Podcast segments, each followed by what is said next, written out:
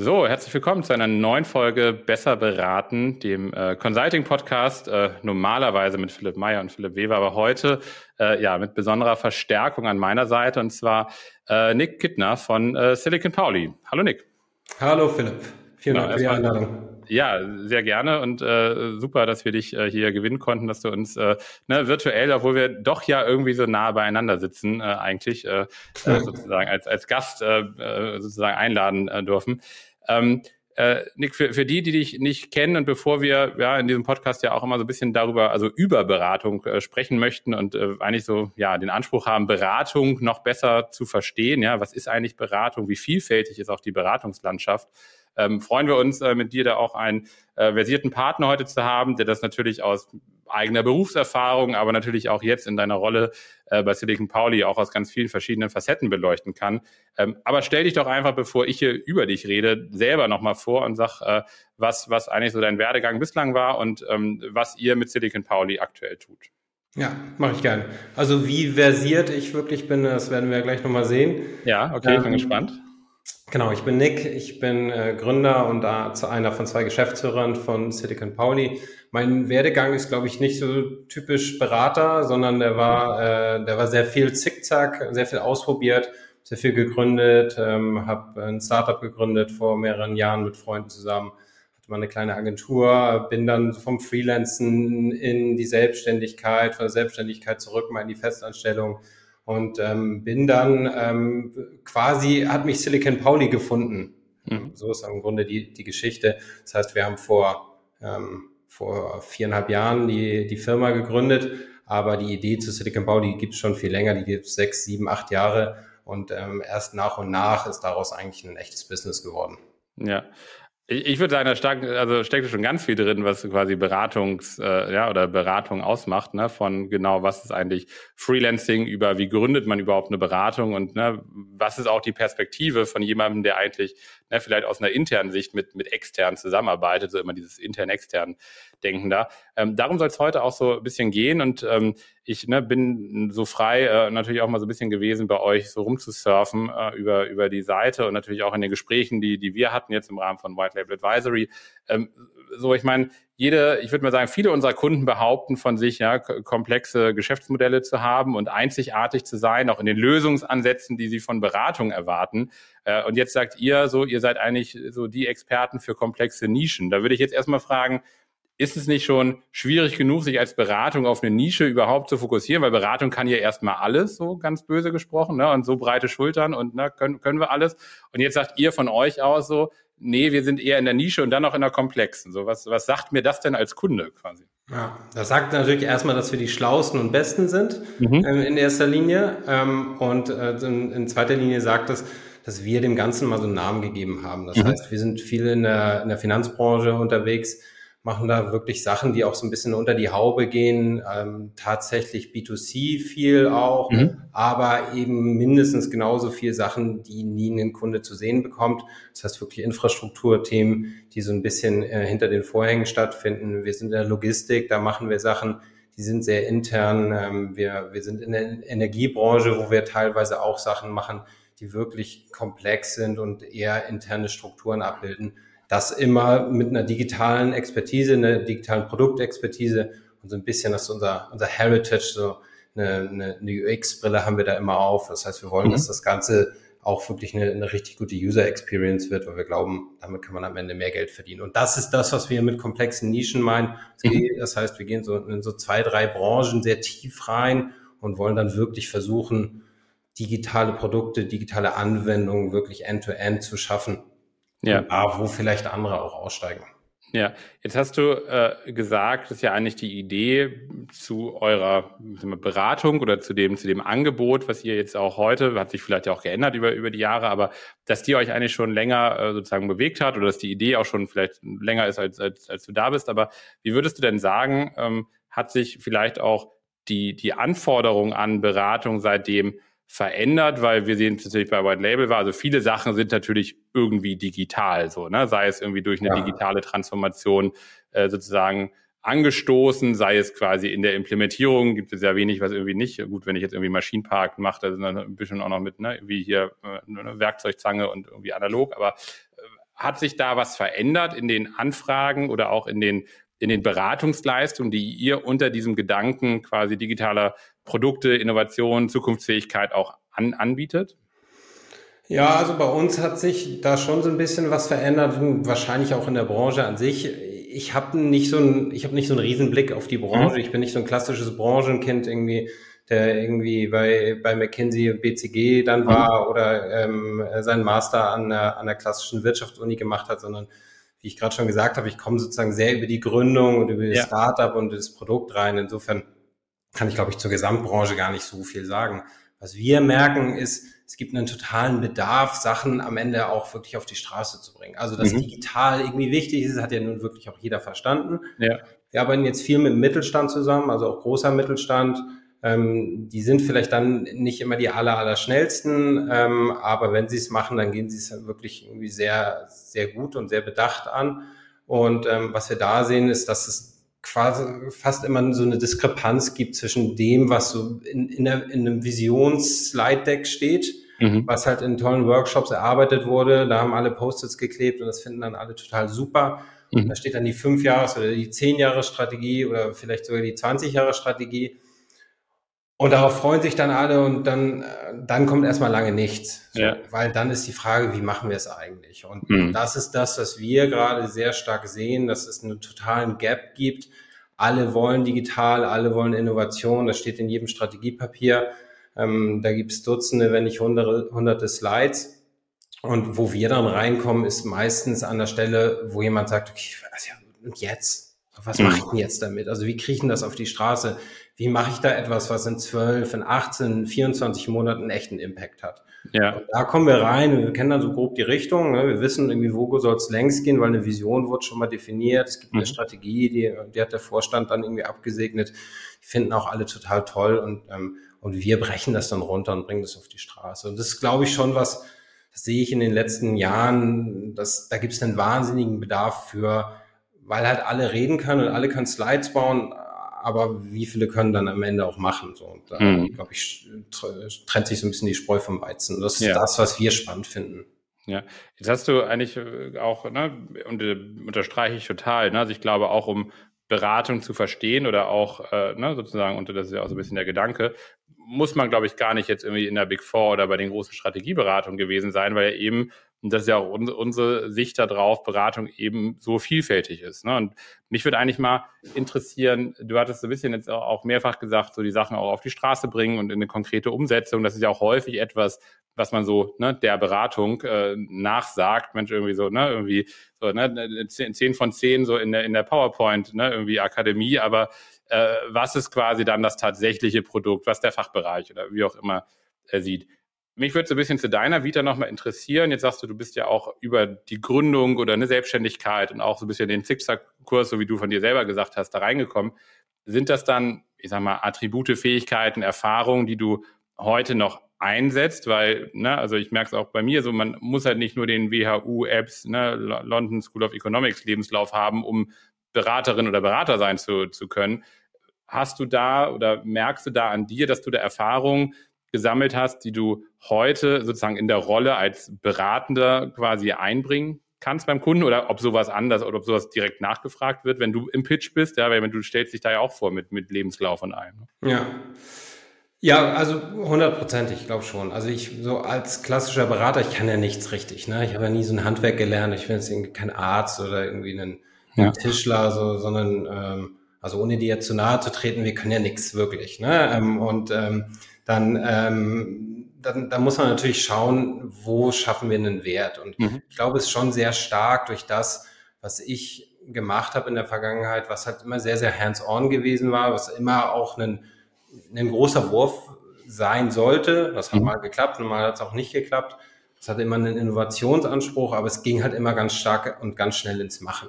Mhm. Ähm, und, ähm, und daraus lernt man natürlich total viel. Also wie macht man es? Und noch viel wichtiger, wie macht man es eben auch nicht? Und ähm, da so ein Handwerk, so ein digitales Handwerk zu lernen und auch zu verstehen, was Scheitern bedeutet, woran Dinge scheitern ähm, und woran Dinge eben auch nicht scheitern, wie sie wirklich Erfolge, erfolgreich werden, das lerne ich halt nicht, indem ich ein paar Slides zusammenschuster.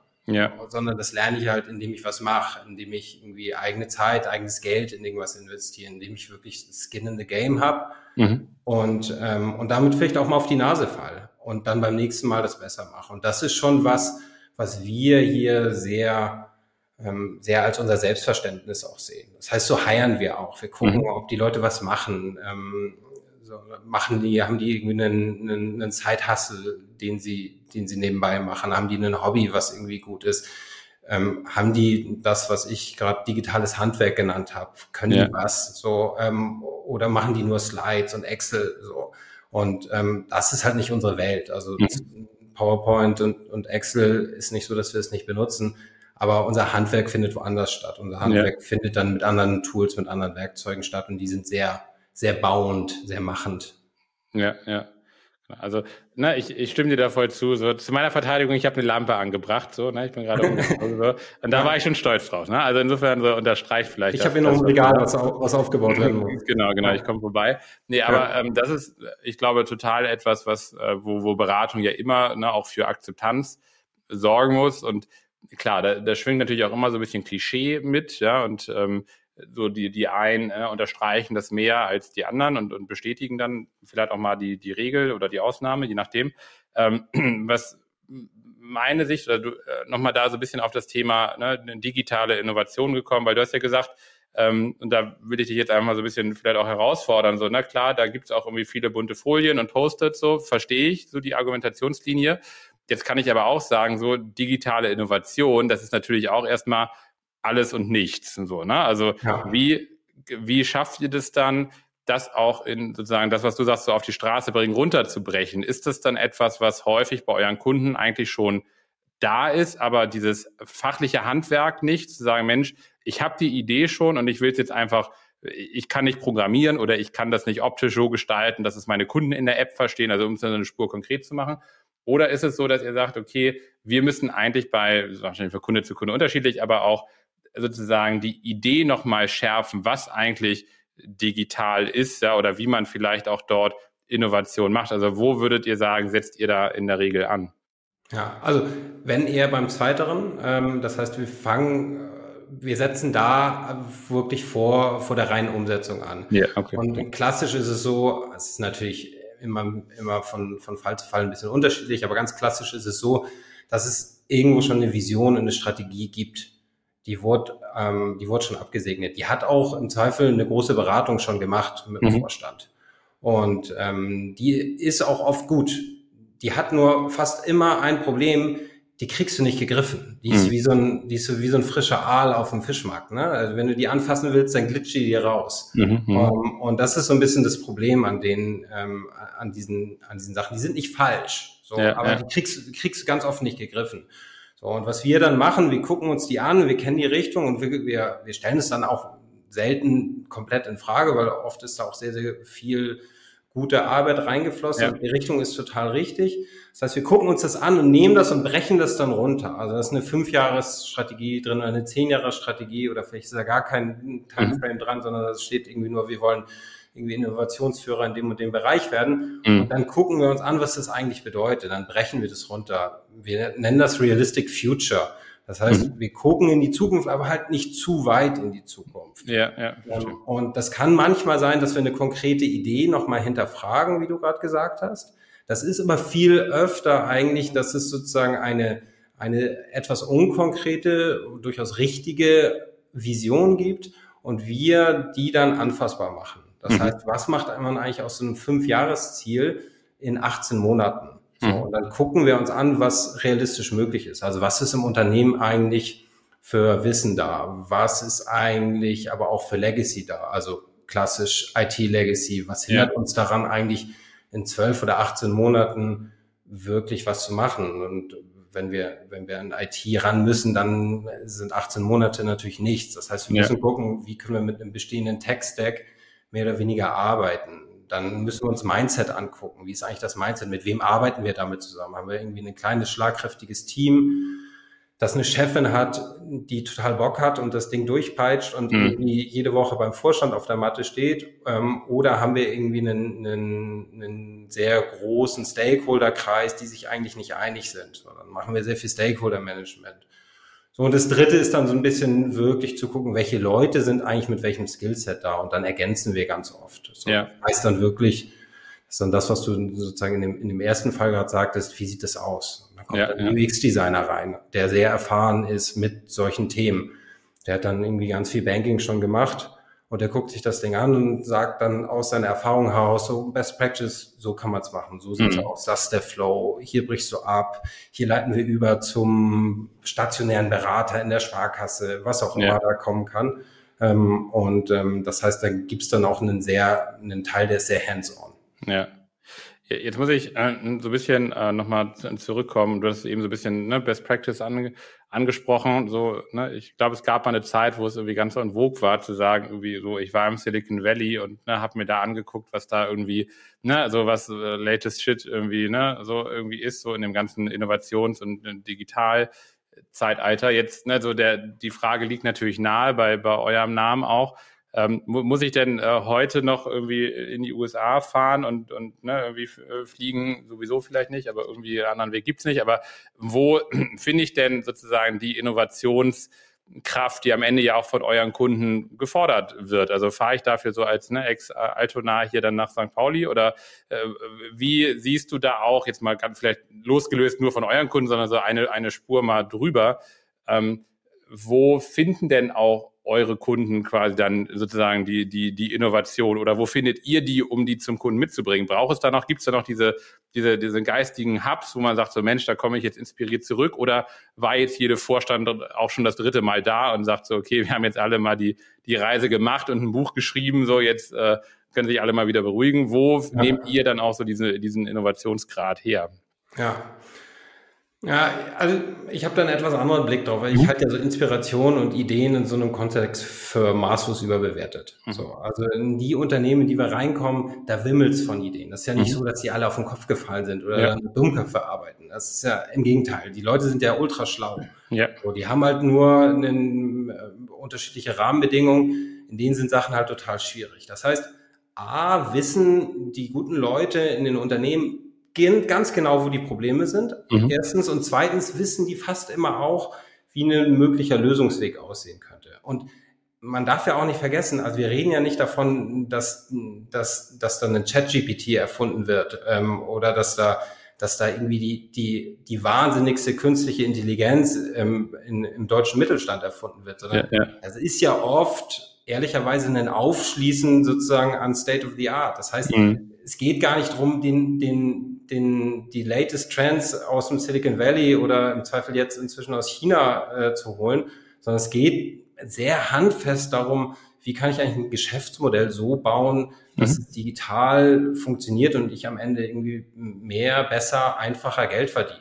Ja, so, ja. Das ist was, das ist was sehr handfestes und auch fast schon was handwerkliches. Das heißt, es braucht ganz oft gar nicht so eine wahnsinnige Inspiration oder die wildesten Ideen oder irgendwie die, die Weltveränderung, die ja irgendwie klassisch irgendwie aus dem Silicon Valley kommt, sondern es muss was sehr, sehr Klares sein, was ganz oft eigentlich auch aus dem, aus dem alltäglichen, alltäglichen Geschäft kommt. Das ist so das ja. Erste. Und das Zweite ist, was wir immer machen, wir sprechen mit, mit Kundinnen und Stakeholdern in jedem Projekt. Mhm. Das mhm. heißt, wir machen ganz viel qualitativen Research. Wir machen auch quantitativen, aber glaube, was wir besonders gut können, ist qualitativen Research. Das heißt, egal in welchem Projekt wir sind, ähm, das fast immer das Erste, was wir machen, ist, wir lassen uns ähm, Namen geben, ähm, Telefonnummern und Termine von Kunden.